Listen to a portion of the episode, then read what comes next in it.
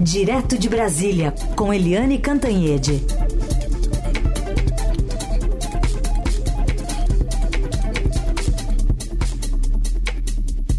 Oi, Eliane, bom dia. Bom dia, Heisen, bom dia, ouvintes. E do, do, fim de semana ainda teve muita comemoração do presidente Lula com a aprovação da reforma tributária, mas e aí, só tapinha nas costas ou vem mais coisa? Pois é, você sabe que sexta-feira foi animada. Depois do nosso programa aqui, a coisa esquentou, porque o presidente Lula ligou para o presidente da Câmara, o Arthur Lira, né, agradecendo a expressiva vitória uh, da reforma tributária na Câmara e fazendo um pedido e uma oferta. O pedido que o Lula fez para o Arthur Lira foi de que ele tentasse aprovar ainda na sexta-feira. A gente sabe que o Congresso na sexta-feira é bem vazio, principalmente na véspera do início do recesso, mas o Lula pediu para o Arthur Lira tentar aprovar o CARF, aquele projeto do CARF ainda na sexta-feira. E ofereceu ministérios para o PL, para o Republicanos e para o PP. Por quê? Porque o Lula está uh, abrindo as portas do governo e, portanto, da base aliada para o Centrão e isolando o PL do, do ex-presidente Jair Bolsonaro. E aí o que, que aconteceu? Primeiro, Arthur Lira cumpriu o prometido e cumpriu o pedido. Né, foi lá e aprovou o projeto do CARF. O que, que é o projeto do CARF? É um projeto que recria o voto de qualidade, pelo qual o governo tem a última palavra, é o voto de Minerva, o desempate nas questões entre o fisco e os devedores da Receita, né, as grandes empresas.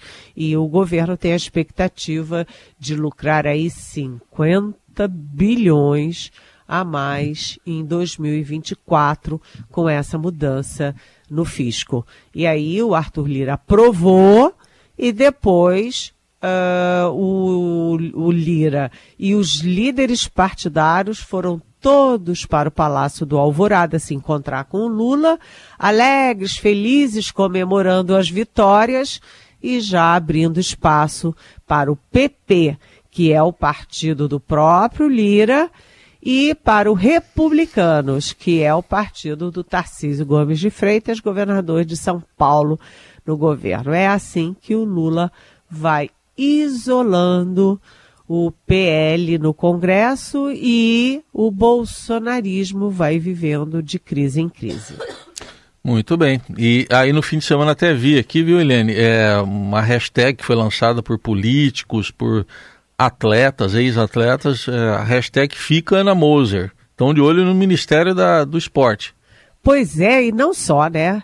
Eu dei esse furo aqui no Estadão, na Globo News, aqui na Rádio Dourado, e agora se confirmou que o Centrão, que não é bobo nem nada, viu que não ia conseguir o Ministério da Saúde, que é considerado o maior orçamento da República. E aí, como não dá a saúde, eles partiram para cima do Ministério do Desenvolvimento Social o ministro é o Wellington Dias do PT. Então, veja só, enquanto Lula prometia dois ministérios, um para o PP e um para os republicanos, a primeira-dama Janja, na mesma sexta-feira, foi lá visitar pessoalmente o MDS e tirar fotos com Wellington Dias, ou seja, para blindar não apenas o Ministério do Desenvolvimento Social, como também a área social. Segundo ela, essa é a prioridade do governo e, portanto, olha, vai ser difícil o Lula tirar o PT para botar o PP ou republicanos que foram da base do governo Bolsonaro. Agora, a, também eles também estão de olho sim no Ministério uh, dos Esportes com a Ana Moser, né?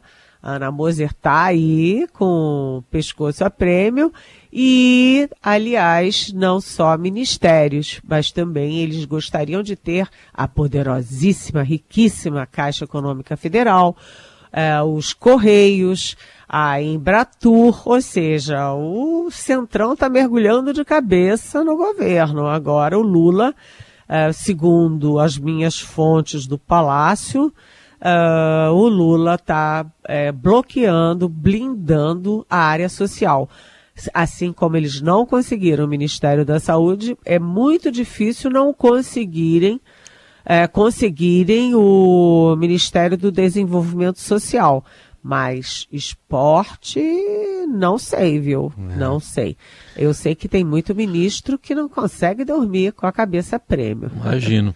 E só lembrando que uma coisa que você sempre fala aqui, esse Ministério do Desenvolvimento Social é o Ministério do Bolsa Família, só isso, né? É, só isso. Só e isso. o Bolsa Família que foi engordado no governo Lula. É dinheiro que não acaba mais e um poder político que não acaba mais. É. Duvido que o Lula tire do PT para dar para o PP ou republicanos. Muito bem, para a gente acompanhar. O Eliane, foram duas semanas pesadas em, em, Brasília, que você acompanhou de perto, agora começam recessos no Congresso e no Judiciário. Isso significa o quê? pois é. Com, começa o recesso no Judiciário e no Congresso, significa que todo mundo foi embora. Aliás, foi muito engraçado, porque teve uma matéria no Globo na sexta-feira é, explicando tudo. A pressa do Arthur Lira para aprovar a reforma tributária, CARF e tudo. Por quê? É, todo mundo achando que era assim, por patriotismo, por é, prestar serviço para o Lula, porque acredita na reforma tributária, mas ele estava com pressa também porque ele estava com um cruzeiro marcado com a família saindo de Miami. Então, Sim. ele estava doido para sair correndo. Então, o Arthur Lira viajou, né? Os líderes viajaram, o Congresso está esvaziado até agosto. Assim como o Supremo também, todo mundo já viajou.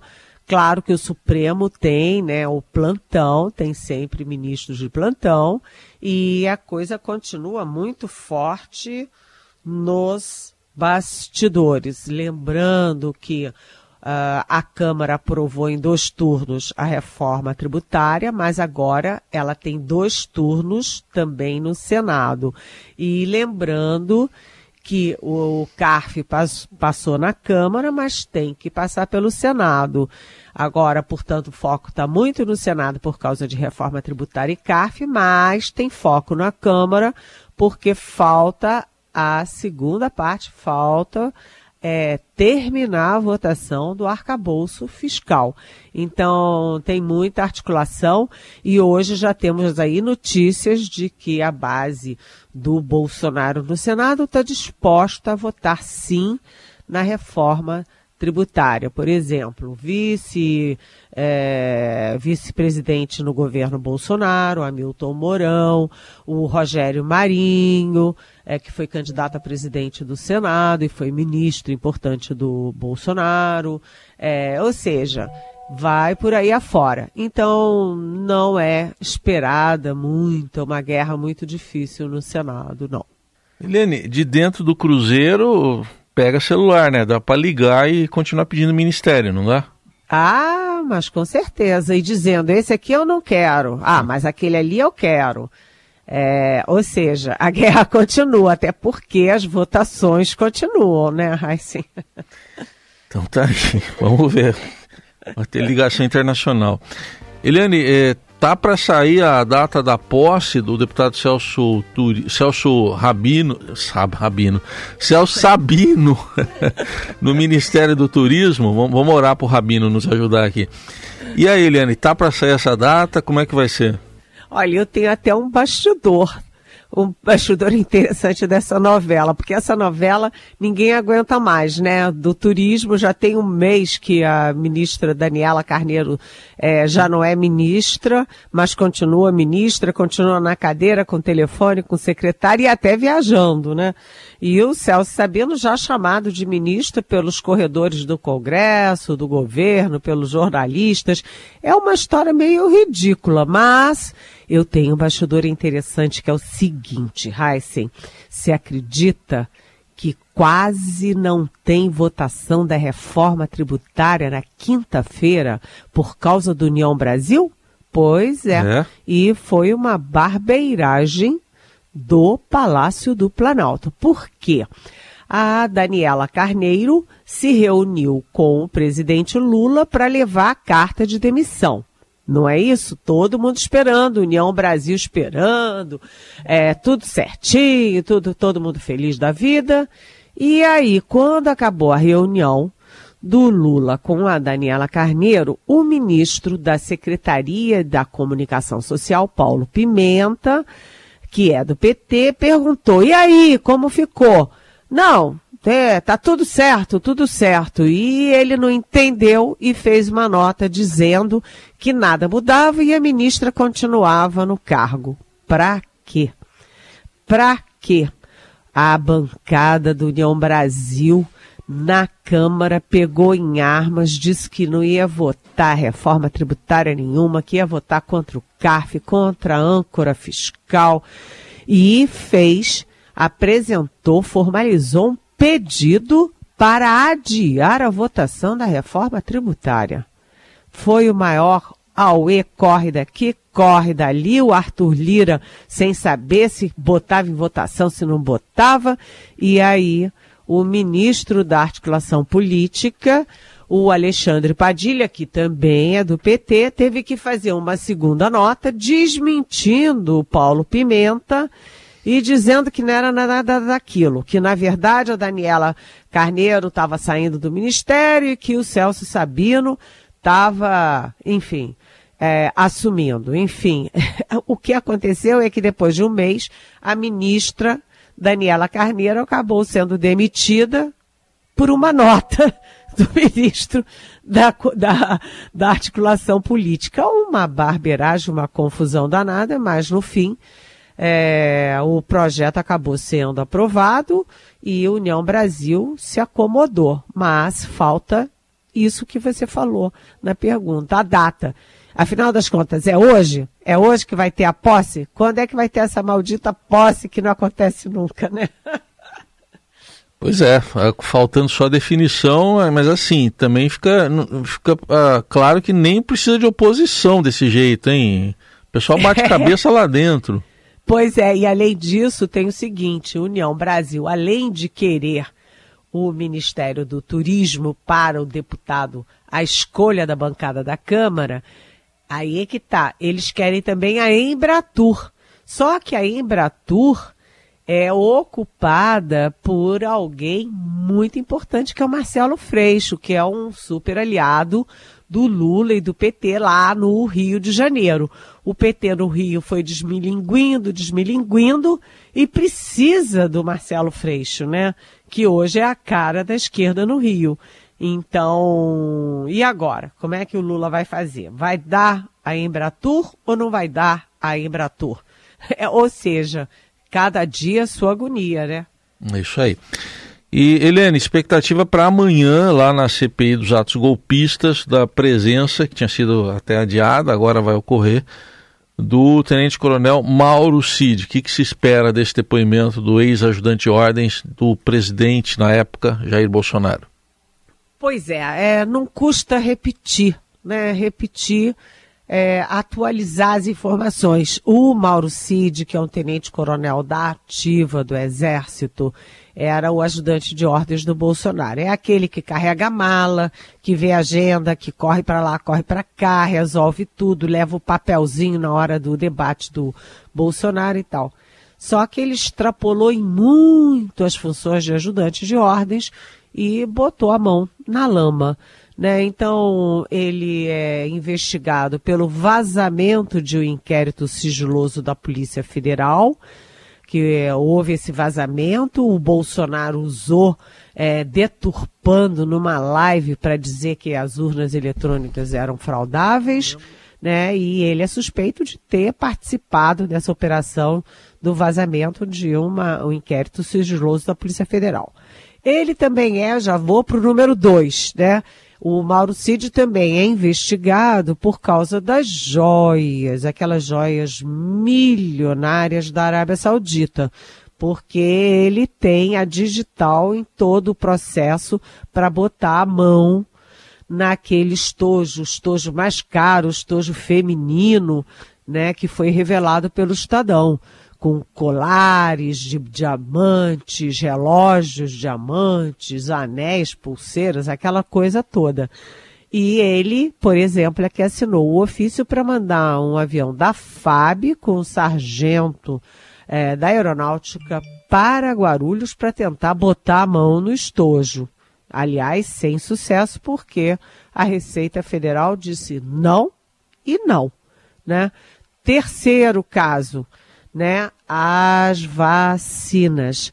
Né? O Mauro Cid não apenas é, falsificou o atestado de vacinação contra a Covid dele, da mulher dele, dos filhos, como falsificou também é, o atestado do Jair Bolsonaro e da filha caçula Laura.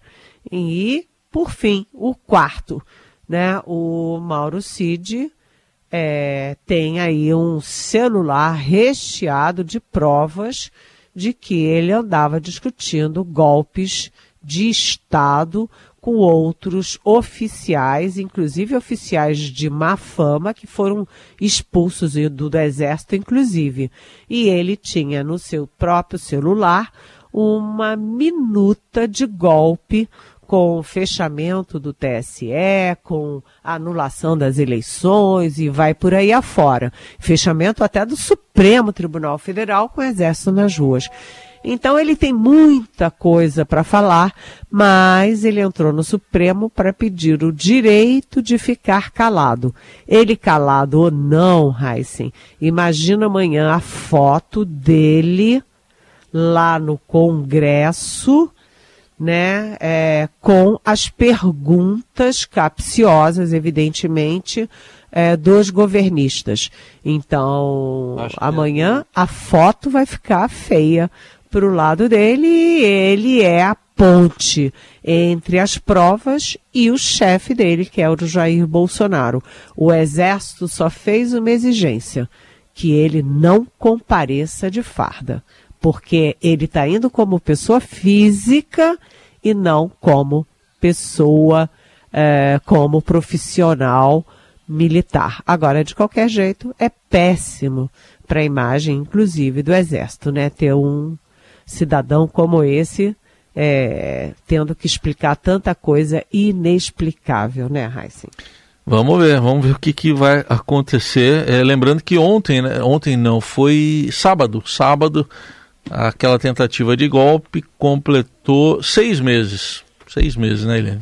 Puxa vida, seis meses. Agora, o bom dessa história toda é que a tentativa de golpe uniu os estados brasileiros, uniu a federação, uniu os três poderes, judiciário, legislativo e executivo, uniu a opinião pública e separou o joio do trigo nas Forças Armadas, ou seja, a democracia prevaleceu e a gente agora tem uma sensação de normalidade. Aliás, eu senti isso muito fortemente durante a votação da reforma tributária, em que os diferentes discutiram, brigaram, mudaram, tiraram daqui, puseram dali, é, teve a, a, as emendas que são legais né? A, o que tem de desvio a gente não sabe ainda, mas as emendas parlamentares e a aprovação de uma reforma tão importante para o Brasil como a reforma tributária. Isso é a volta à normalidade dentro da democracia. A democracia é imperfeita, mas ainda ninguém inventou nada melhor, né? Certamente. E Eliane Cantanhete volta amanhã aqui ao Jornal Eldorado. Eli, boa semana. Até amanhã. Até amanhã. Beijão.